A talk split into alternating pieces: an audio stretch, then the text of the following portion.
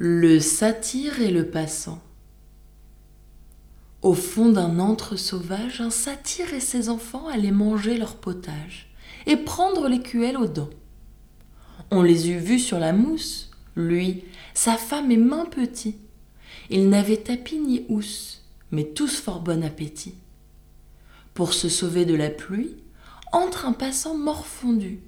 Au brouet on le convie. Il n'était pas attendu. Son hôte n'eut pas la peine de le semondre deux fois. D'abord avec son haleine, il se réchauffe les doigts. Puis sur le mets qu'on lui donne, délicat, il souffle aussi. Le satyre s'en étonne.